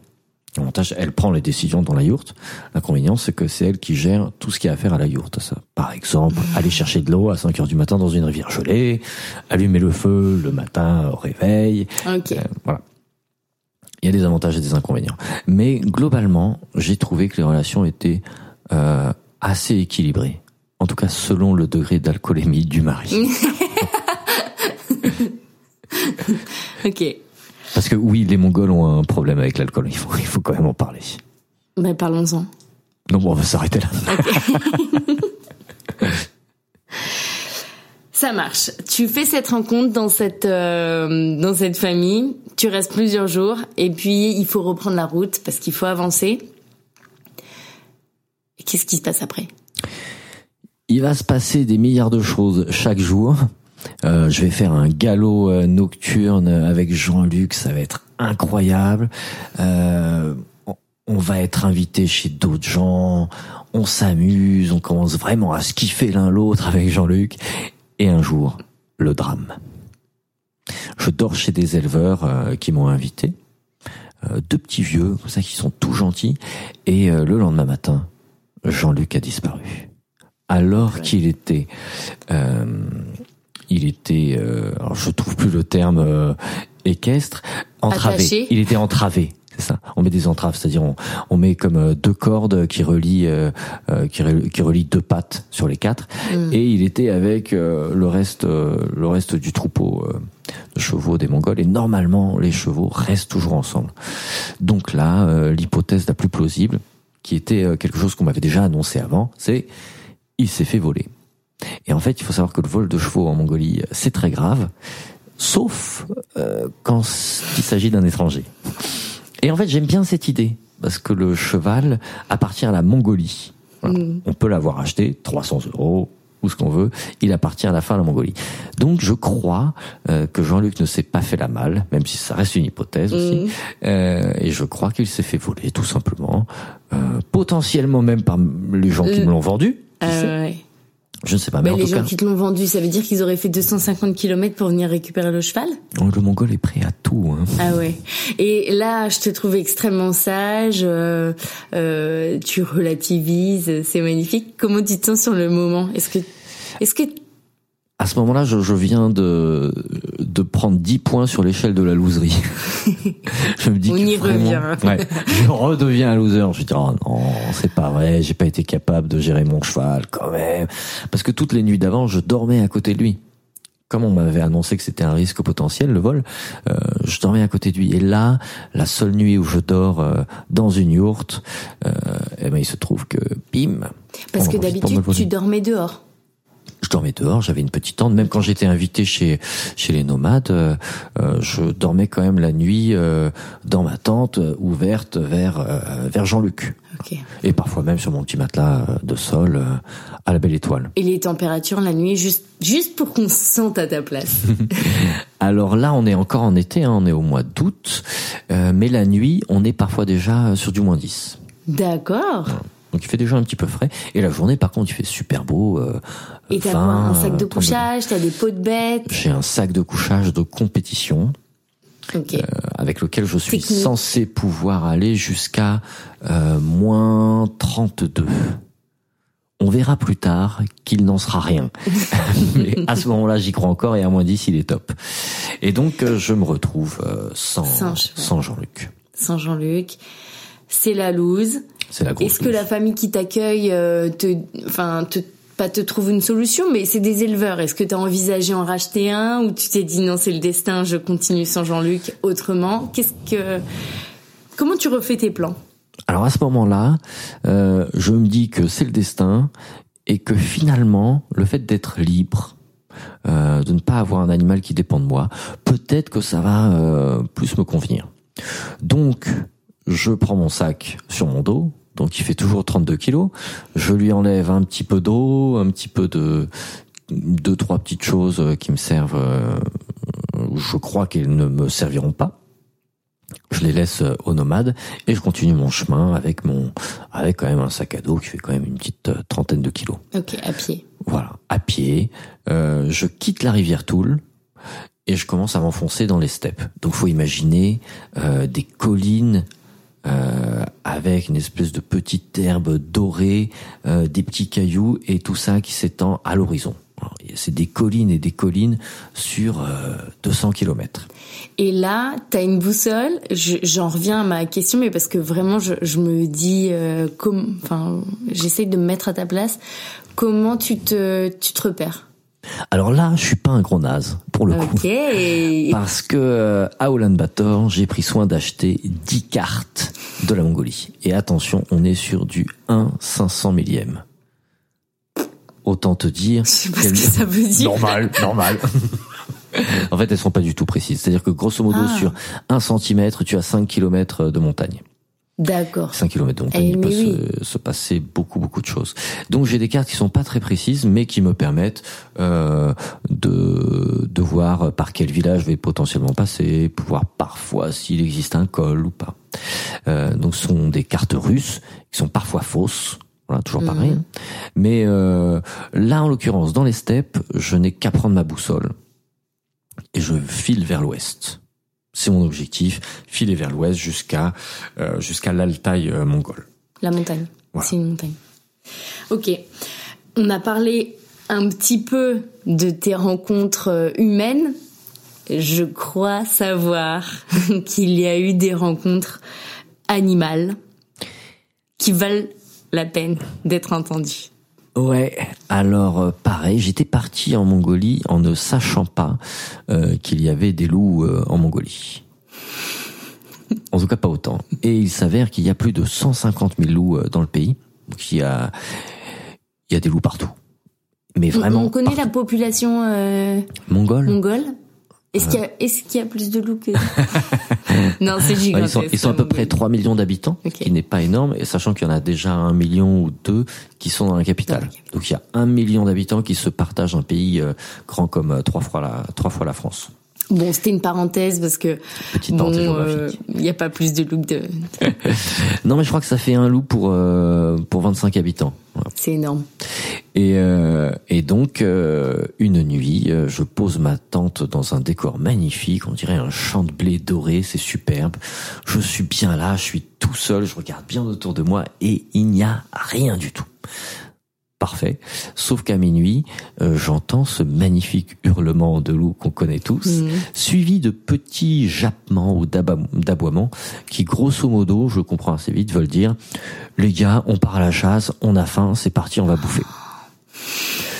Je me dis bah pas de problème. Euh, de toute façon, euh, le loup n'attaque pas l'homme. Tout le monde le sait en Europe, c'est bien connu. Et puis, euh, et puis voilà, ils vont bien trouver des gazelles, des, des trucs à se mettre sous la dent. Sauf qu'une heure plus tard, euh, ils débarquent euh, autour de ma tente. Mhm.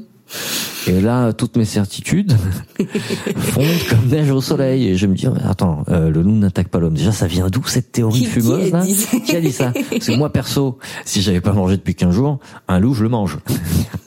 Donc lui, il va faire pareil.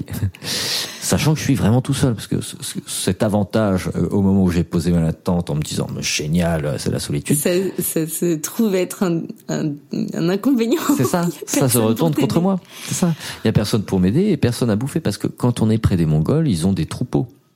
Et un loup préférera toujours un mouton, une chèvre ou un cheval ou un yak euh, qu'un humain. Mais là, il y en a pas. Donc, euh, je me retrouve avec ces loups euh, qui commencent à grogner un peu euh, autour de, de ma tente. Tu les vois, enfin, tu sais à quelle distance ils sont ou juste t'es enfermé dans ta tente et t'imagines qu'ils sont peut-être. euh, Alors, je ne les vois pas parce qu'il ne faut surtout pas sortir dans ces dans ces cas-là. Il a des réflexes. Ah, t'as vu, gros naze, mec, quand même. et euh, non, je suis dans ma tente et euh, je sais qu'ils sont à peu près à 10, 15 mètres. Euh, et qui sont en train de se poser la question qu'est-ce qu'on fait? On le bouffe? On ne bouffe pas Comment on fait?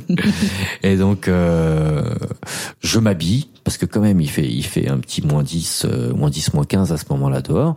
Donc je me dis, s'il faut se battre contre des loups, autant pas le faire à poil. Ce serait dommage de mourir de froid en se battant contre des loups. Et donc je m'habille, euh, je me protège les poignets, les mollets, euh, la nuque, dans la perspective d'une d'une bataille féroce contre des loups. Et tout va bien. ils finissent par partir. Euh, il trouve probablement euh, de la nourriture euh, un petit peu mm. plus saine euh, plus loin. Je suis presque déçu. Ouais, je sais. On va y revenir. Je sais. La chute de il me mange un mollet aurait été formidable. et non, par contre, ils reviennent vers 5 heures du matin.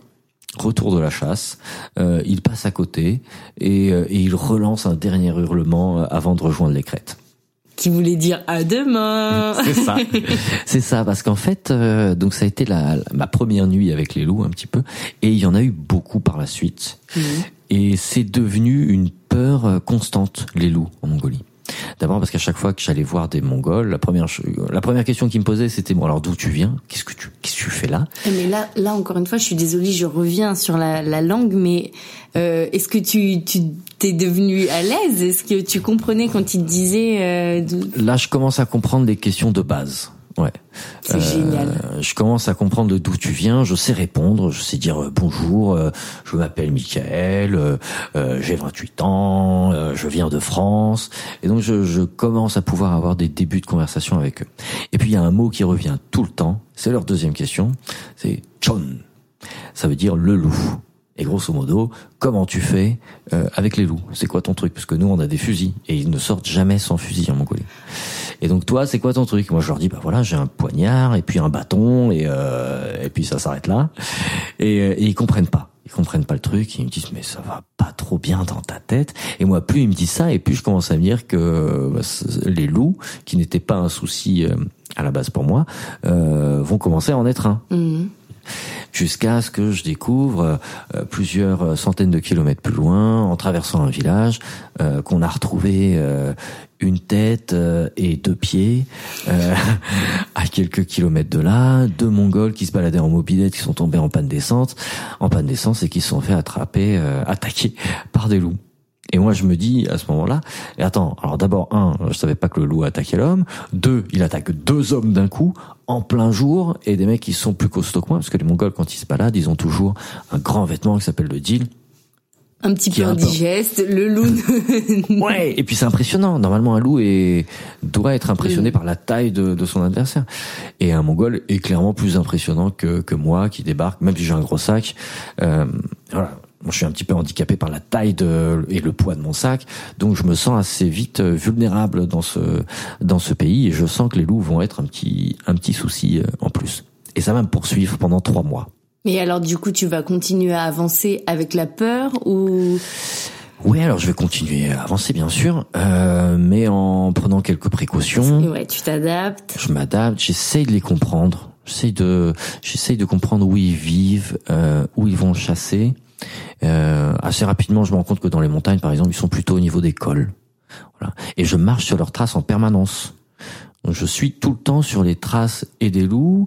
Je rencontre les bêtes, euh, les carcasses des bêtes qu'ils ont mangées dans la nuit, et, euh, et je me rends compte que vraiment, je, je ils sont là en fait. Ils sont mmh. autour de moi et ils savent que je suis là.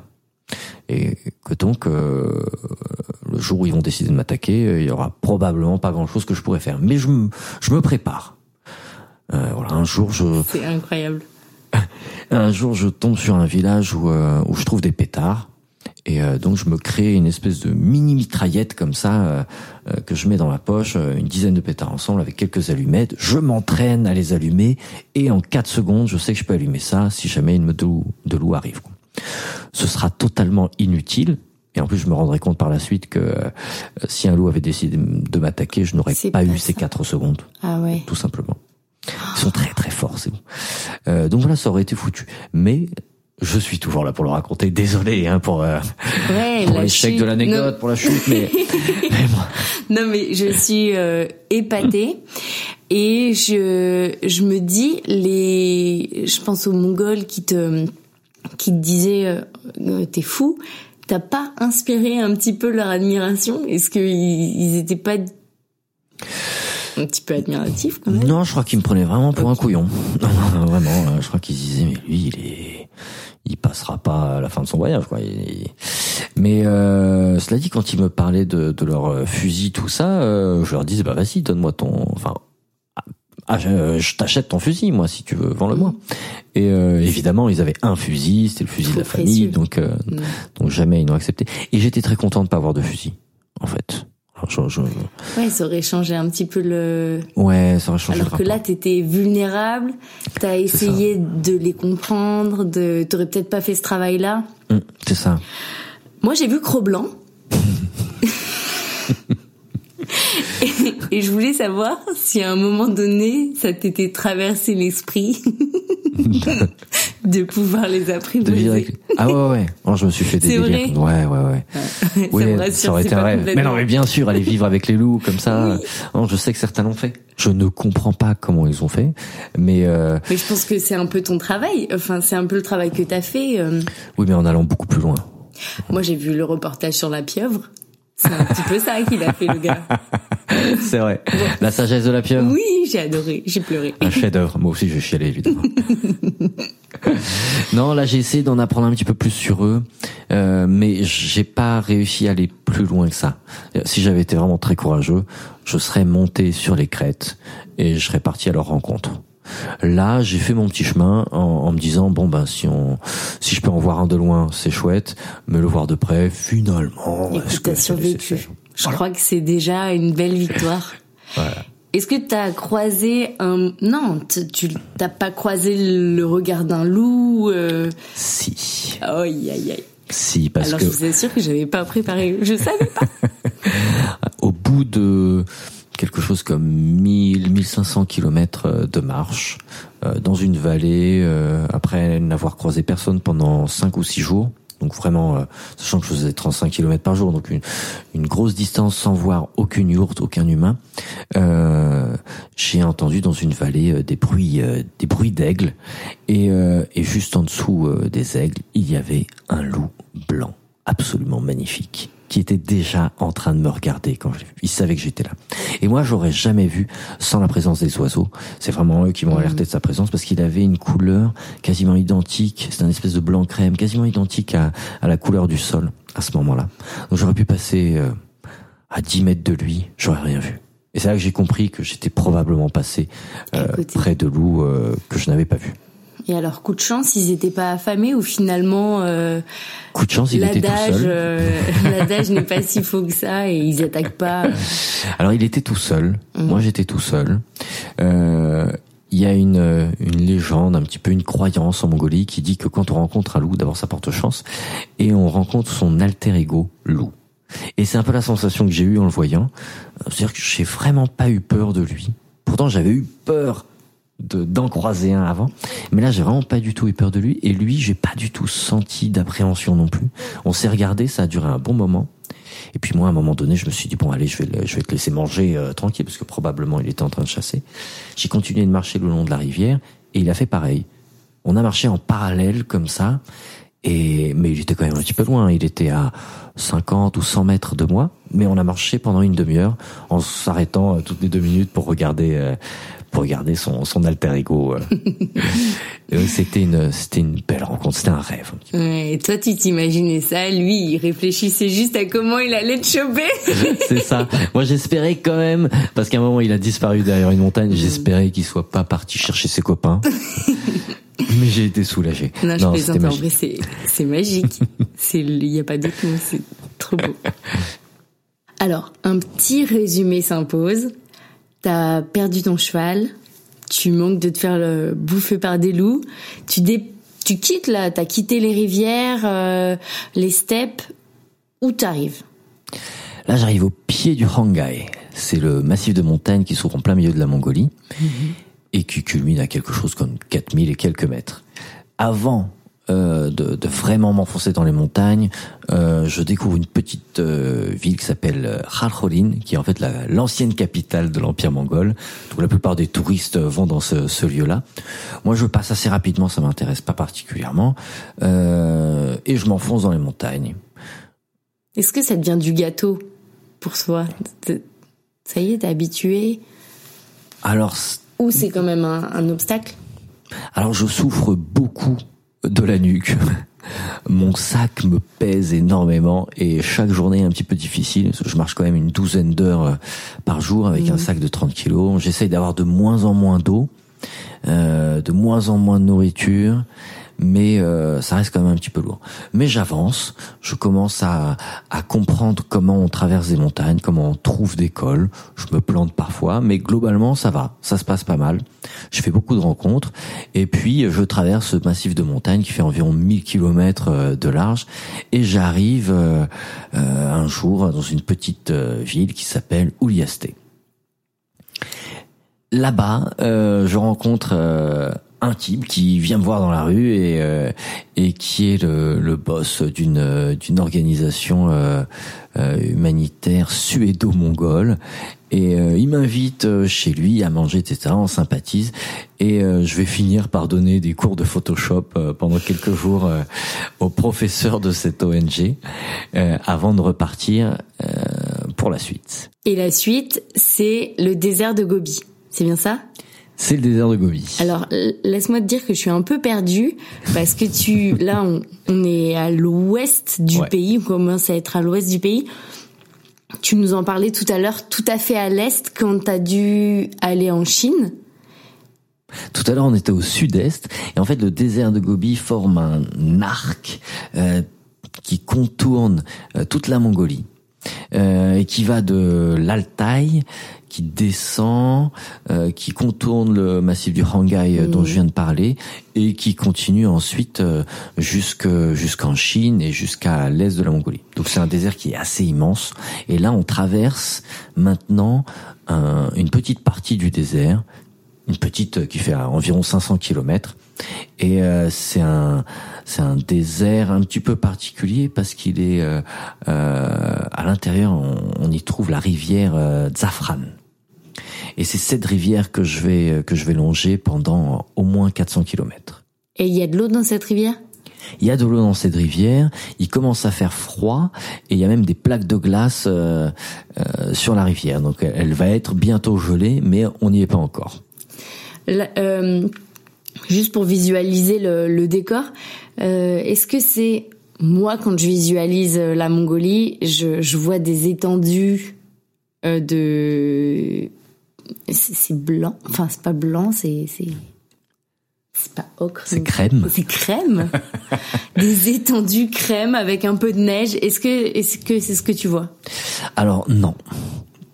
Je vois plein de choses en fait, euh, selon l'heure de la journée. Euh, dans le désert de Gobi, je vais traverser des dunes de mhm. sable.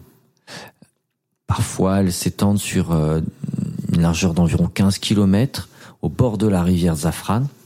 Donc on va avoir cette rivière, de part et d'autre des dunes, vraiment sur voilà 10-15 kilomètres, des dunes qui s'élèvent euh, euh, en altitude. Hein. Il y en a qui vont monter jusqu'à 1500 mètres d'altitude. Et puis au loin, parce qu'on voit très très loin, on aperçoit déjà le massif de l'Altaï. Donc on a la rivière, les dunes et au loin des glaciers.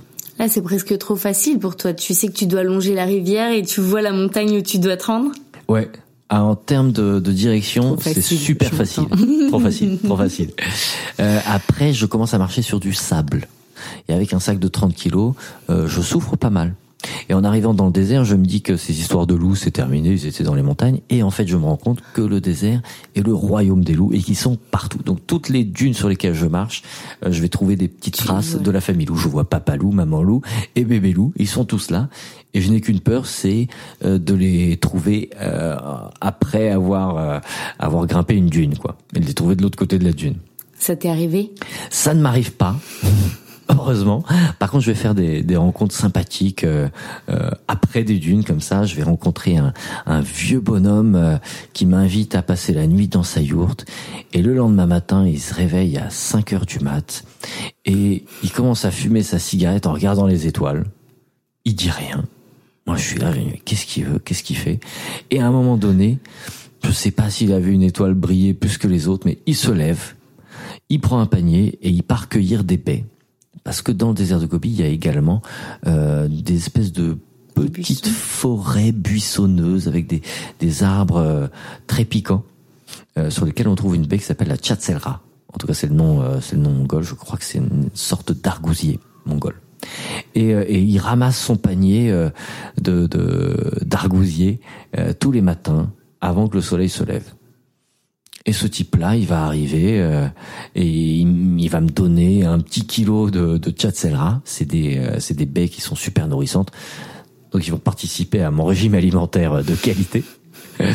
Et donc il va y avoir des personnes comme lui. Juste après, je vais rencontrer des des, des, des femmes dans une euh, dans une tente qui vont me recoudre mes chaussures parce que ça y est, elles sont mortes. Elles ont fait 1500 kilomètres ou plus et, et ça y est, elles sont fichues elles vont me les recoudre. Ils sont euh, avenants quand même. Est-ce que quand même, hein, parce que pour recoudre ces chaussures, il fallait en avoir envie. Hein. non, elles avaient une odeur absolument affreuse. Moi, j'avais honte. C'est elles qui me l'ont proposé, c'est pas moi qui, qui, qui ai demandé. Et donc, il va y avoir quelques rencontres comme ça et euh, des étendues. Voilà, celles dont tu parles, les étendues crème, euh, qui vont durer, je sais pas, 50 km. Tu te lèves le matin et tu sais déjà où tu vas arriver le soir. Mmh c'est chiant à mourir, on s'ennuie. Euh, mais il y a certains moments de la journée où ça devient magnifique, même ces petites étendues. Moi, j'ai appelé ces, ces parties-là euh, le désert des buissons rouges. Parce que le matin, à l'aube, quand le soleil se lève, et le soir quand il se couche, il y a des petits buissons qui sont tout moches la journée, mais qui prennent à ces moments-là des allures magnifiques. Ça devient magique. Et le, le Gobi, à ce moment-là de la journée, c'est vraiment un lieu magique. Le reste du temps, on peut s'y ennuyer. on peut vraiment s'y ennuyer. Est-ce que tu prends des photos?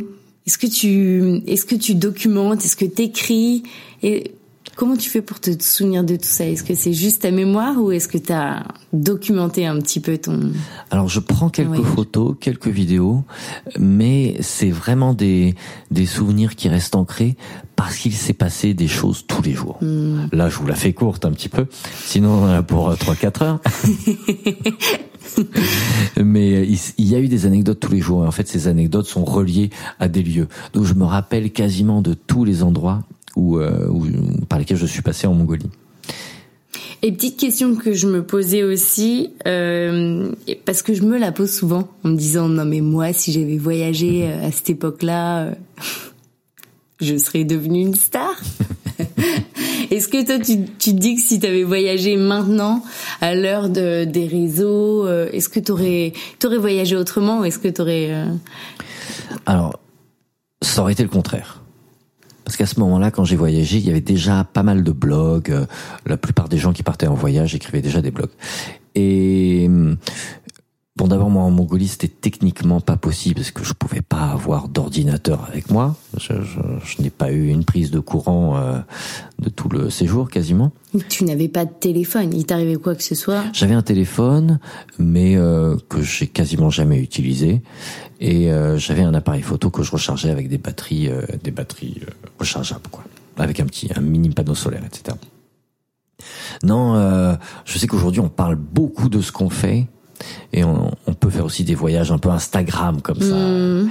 Et euh, non, c'est vraiment pas ma, ma philosophie. et c'est le truc formidable. Ouais, c'était pas mal. Par exemple, la fin de mon voyage, bon, on en viendra, on y viendra peut-être tout à l'heure, mais euh, quand on arrive quelque part, c'est vraiment un moment où d'abord on s'attend à trouver des gens qui t'accueillent, qui disent ouais c'est super, ou alors il y a des personnes par téléphone qui vont t'appeler ou des gens qui, qui tu te parles suivent. quand tu rentres en France? Non non vraiment la fin de ma marche. Ok. Et là, euh, le, la fin de ma marche, ça a été quelque chose de très très anonyme. J'arrive euh, dans une place qui est la place centrale du village où j'ai décidé d'arrêter euh, mon aventure, et il y a personne qui m'attend, il y a personne qui sait que je suis là et je suis un petit peu seul comme un couillon, mais très content, très très heureux de le vivre comme ça. Et en fait, je crois que ça me ressemble un petit peu plus que que de, de partager, même si là c'est exactement ce qu'on est en train de faire, mais, de partager en direct, non. Je comprends. Euh, je préfère vivre les choses dans l'instant. Ben je, je je gardais cette question pour pour la fin, mais du coup là c'est l'occasion. Euh, je moi, je ressens ça souvent quand je, je rentre de voyage. J'ai pas envie de raconter. Quand on me pose des questions, ça m'ennuie presque de, de raconter. J'ai besoin de le garder un temps pour moi avant de pouvoir euh, de pouvoir en parler. Tu et c'est complètement paradoxal parce qu'effectivement on est en train de, de faire tout ça, mais et tu ressens ça aussi? Oui, bah, la preuve c'est qu'on en parle là, mais euh, une douzaine d'années après après ce voyage, j'ai eu besoin de pas mal de temps pour le digérer, pour euh, comprendre tout ce qui m'avait apporté. Euh, pour comp même comprendre a posteriori des choses qui me sont arrivées mm. euh, que j'avais pas forcément euh, euh, bien compris à ce moment-là. Euh, donc oui, ça a pris du temps. La digestion a été a été assez longue. Et est-ce que tu dirais que, évidemment, je, je, sais que tu vas répondre par la positive, mais euh, et je pense que c'était le but de ton voyage en partant. Qu'est-ce que qu'est-ce que t'as appris euh, T'as appris à faire des choses à... Alors j'ai appris à, à monter euh, à cheval brillamment. Euh, non, cela dit, je suis passé d'un niveau euh, 0 euh, de la cavalerie à un niveau euh, 0.5. j'ai passé un petit step. euh, j'ai appris à j'ai appris à marcher. Parce que mine de rien. Ce que, ce que tu pensais. Que... Oui, j'avais déjà commencé à, à apprendre euh, l'art de la marche au Népal parce qu'on a ça a l'air de rien comme ça de marcher on se dit bah oui c'est facile. Mais quand on fait 2000 km euh, ça peut être intéressant de travailler sa marche. Pour ne pas se blesser pour ne pas la se, posture la euh, posture la façon de poser le pied par terre. Mmh. euh, il y a tout un tout un truc. La façon de descendre euh, des pentes de montagne. Les Népalais les Sherpas par exemple. Les Sherpas euh, au Népal sont très très forts pour descendre des pentes monstrueuses euh, en claquette en portant 60 kilos sur le dos. Mmh. Euh, ils ont des techniques. Okay. Voilà. Que tu veux développer Comme tu veux. Allez. en fait, il s'agit de tout prendre dans les cuisses. Donc les premiers jours, oui. ça fait très mal. Mais parce que si on ne le prend pas dans les cuisses, on le prend dans les genoux. Et s'il y a des impacts en descendant, euh, les genoux prennent très très cher. Donc sur la longueur, sur la durée, euh, c'est très difficile Oui. de tenir. Alors que quand on amortit tout dans les cuisses, ça fait très mal au début, mais au bout d'un moment, on a des cuisses euh, d'enfer et, euh, et on n'a pas mal aux genoux. Surtout. Pareil pour monter euh, des montagnes, il y a des a méthodes pour se tenir euh, droit, ne pas se blesser quoi, ne pas se faire mal. Donc il a fallu j'ai utilisé ces 2000 km de marche aussi pour apprendre à marcher et puis j'ai surtout appris à observer la façon dont je gérais mes peurs. Donc on a parlé de la peur de, du loup tout à Mhm. l'heure, mais euh, il y a eu euh, un certain nombre de peurs. Alors, ça peut être la peur de la solitude. Par exemple, j'étais convaincu d'être un solitaire. J'étais convaincu que moi j'aurais pu passer euh, six ans tout seul au fond de Oui. grotte et ça se serait bien passé. J'ai découvert en Mongolie que pas du tout. Qu'en réalité, quand on fait 300 km sans croiser un humain, on a vraiment la sensation d'être le dernier humain sur Terre et euh, l'humain manque dans ces cas-là. J'aurais Mhm. pas imaginé. C'est quoi le, le maximum de temps que t'as passé sans voir quelqu'un? C'est une semaine. Mais une semaine quand on reste chez soi, bon, on l'a tous connu pendant le confinement. Euh, bon, c'est pas très agréable, mais ça se fait. Mais une semaine quand on traverse un paysage, ça donne une sensation vraiment que le monde est, qu'il reste plus rien. Euh, Ah oui, mais ils sont où ces gens Et puis parfois j'avais des vues, des vues depuis des cols à 3000 sur euh, vraiment des dizaines et des dizaines de kilomètres autour de moi et il y avait rien, pas un humain. C'est, ça peut être un petit peu euh, inconfortable euh, à un moment donné. Voilà. Et, et on est très heureux. Moi, je me suis surpris à être très heureux de retrouver des présences, euh, des présences humaines, là où je croyais être un, un solitaire. Donc j'ai Mhm. découvert comme ça tout un tas de petites choses sur euh, sur ma personnalité. Euh, après, j'ai euh, j'ai appris aussi beaucoup du froid. Je crois qu'on n'en a pas encore parlé. On n'a pas encore parlé du froid. pas abordé. Est-ce que c'est là, dans le désert de Gobi, que t'en as le plus souffert? Alors dans le désert de Gobi, il commence à faire froid. Mhm. La nuit, il fait moins 20, moins 25. Euh, donc le matin, euh, quand je me lève, euh, je commence à ressentir Ouais. les petits picotements du froid. Ça réveille. Ça réveille. Euh, mais c'est vraiment dans l'Altaï que, ok. que les choses L'Altaï, sérieuses deviennent. commencent. c'est une chaîne de montagne, c'est un, ma- un massif? Ouais, l'Altaï, c'est une grande chaîne Une de grande montagnes. chaîne de montagne. Euh, en Mongolie, elle se situe tout à l'ouest Mhm. et elle contourne le euh, l'ouest, le sud-ouest de la Mongolie. Voilà. C'est le sud-ouest de la Mongolie. C'est à la frontière aussi avec le Kazakhstan. Avec le Kazakhstan et avec la Chine. Et avec la Chine. Voilà, c'est vraiment la, la, la chaîne de montagnes frontière euh, entre les trois. Euh, et d'ailleurs, tout à l'ouest de la Mongolie, on retrouve une culture kazakh. C'est-à-dire que même si les gens vivent comme euh, toujours dans des yourtes, euh, etc., euh, ça reste des éleveurs, mais ils parlent kazakh. En tout cas, un bon 80-90% des Mongols parlent kazakh dans cette partie-là de la, de la Mongolie et ils sont musulmans euh, et ils ont quelques coutumes euh, euh, plutôt kazakhs. Le, la place de la femme dans la société change un peu dans cette mmh. partie-là de, de, de, la Mongolie. Et on va se retrouver avec des cimetières du coup musulmans, des, des mosquées dans certains villages, parfois un petit peu plus de d'habitations en dur, je commence dans l'Altaï à retrouver des, des, des maisons euh, en dur.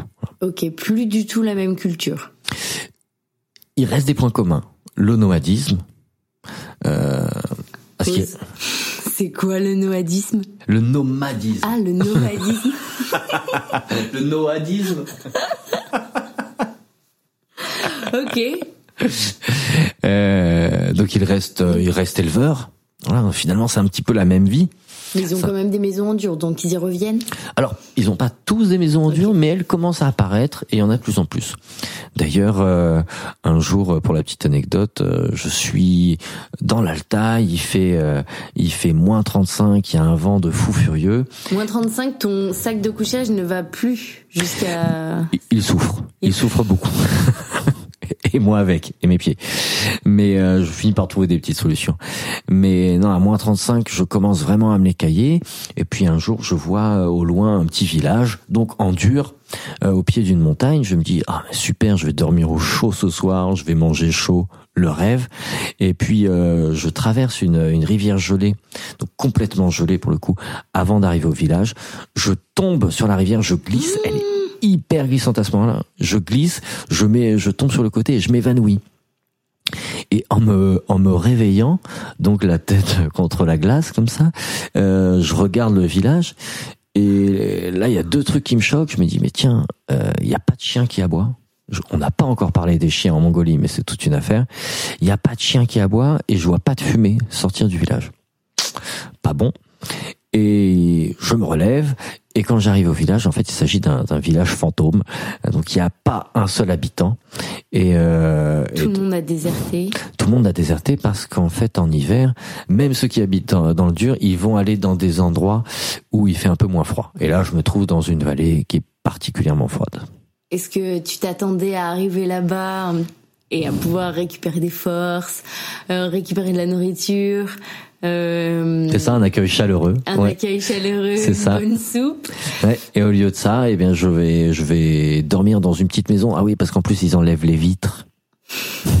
parce qu'ils ont peur des tempêtes de neige, je sais pas, mais ils enlèvent les vitres. Donc je me retrouve à l'intérieur d'une petite maison en croyant dormir au chaud.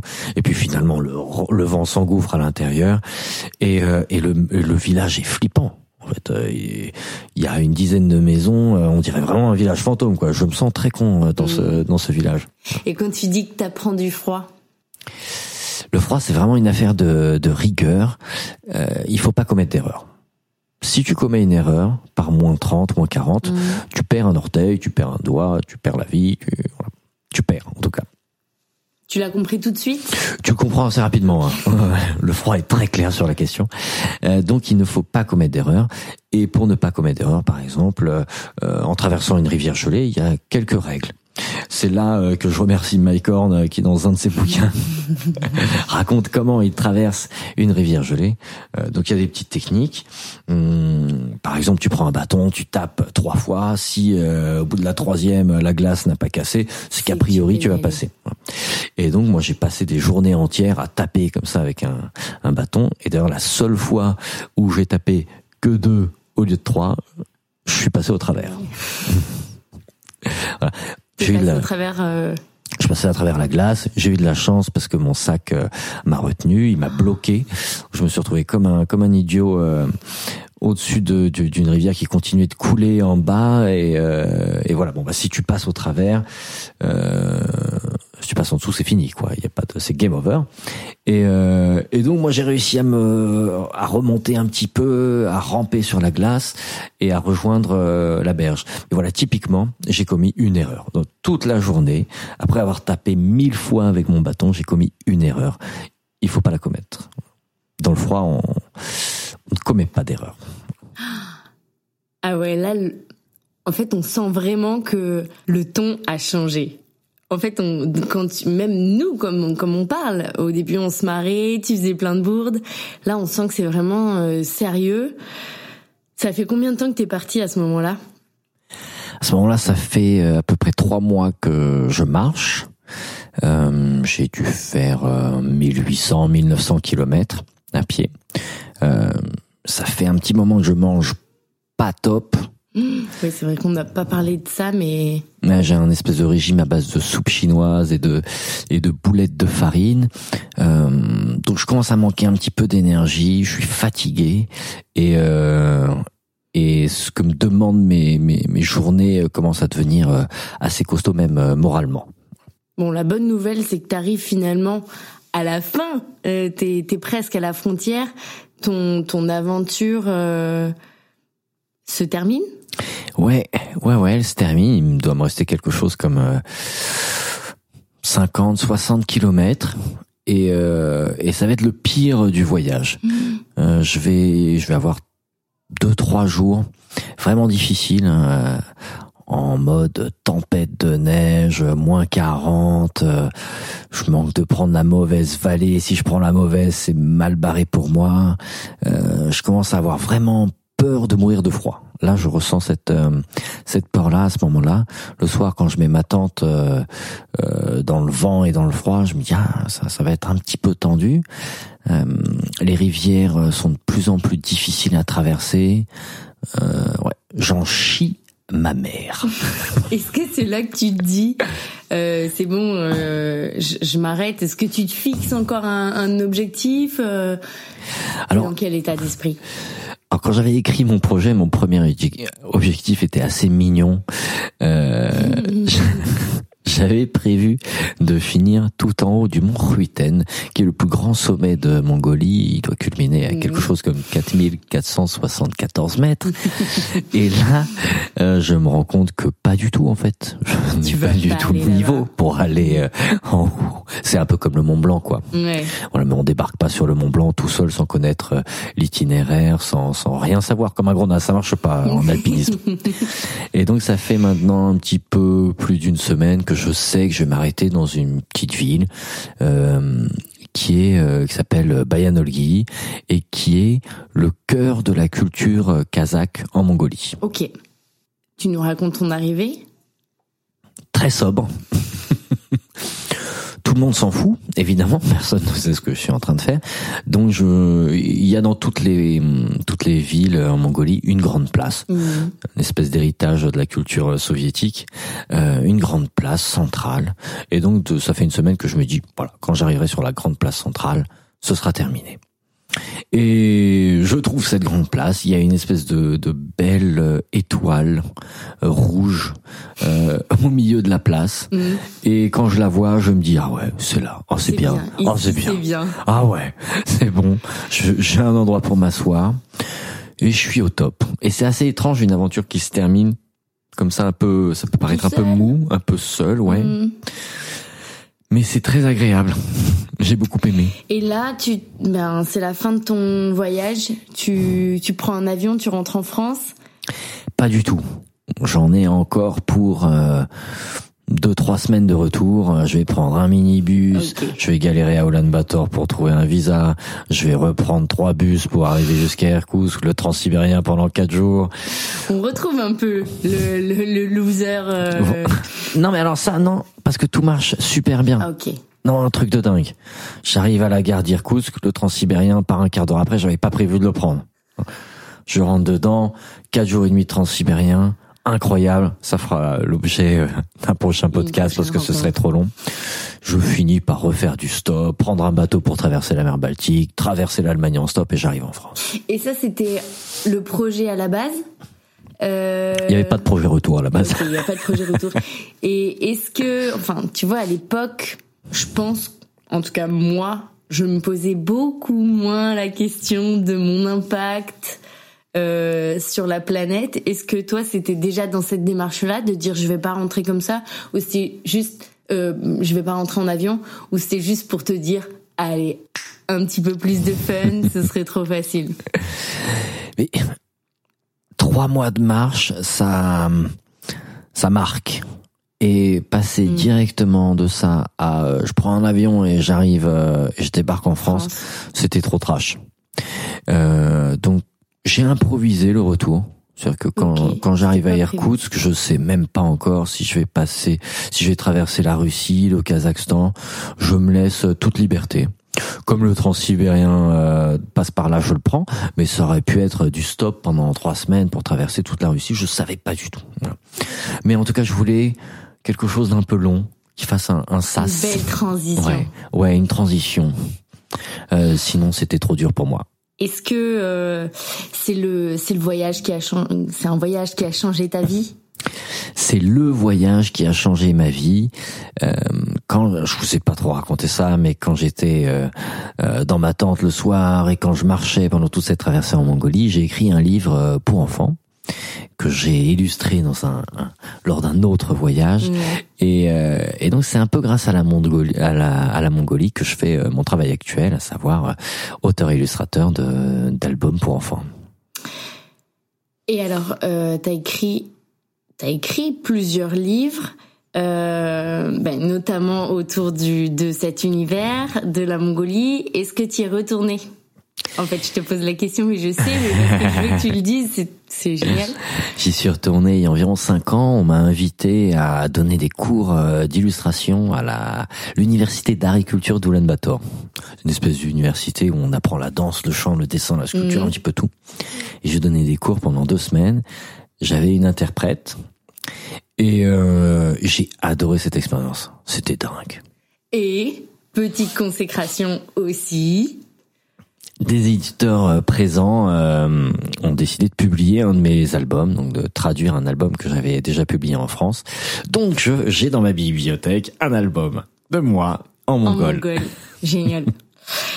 Est-ce que euh, je reviens sur le sur le côté explorateur est-ce que là, tu as d'autres projets d'exploration? Est-ce que tu as envie de refaire des, des aventures comme ça qui te poussent dans tes retranchements Alors c'était vraiment l'aventure dont j'avais besoin à ce moment-là de ma vie, grandir.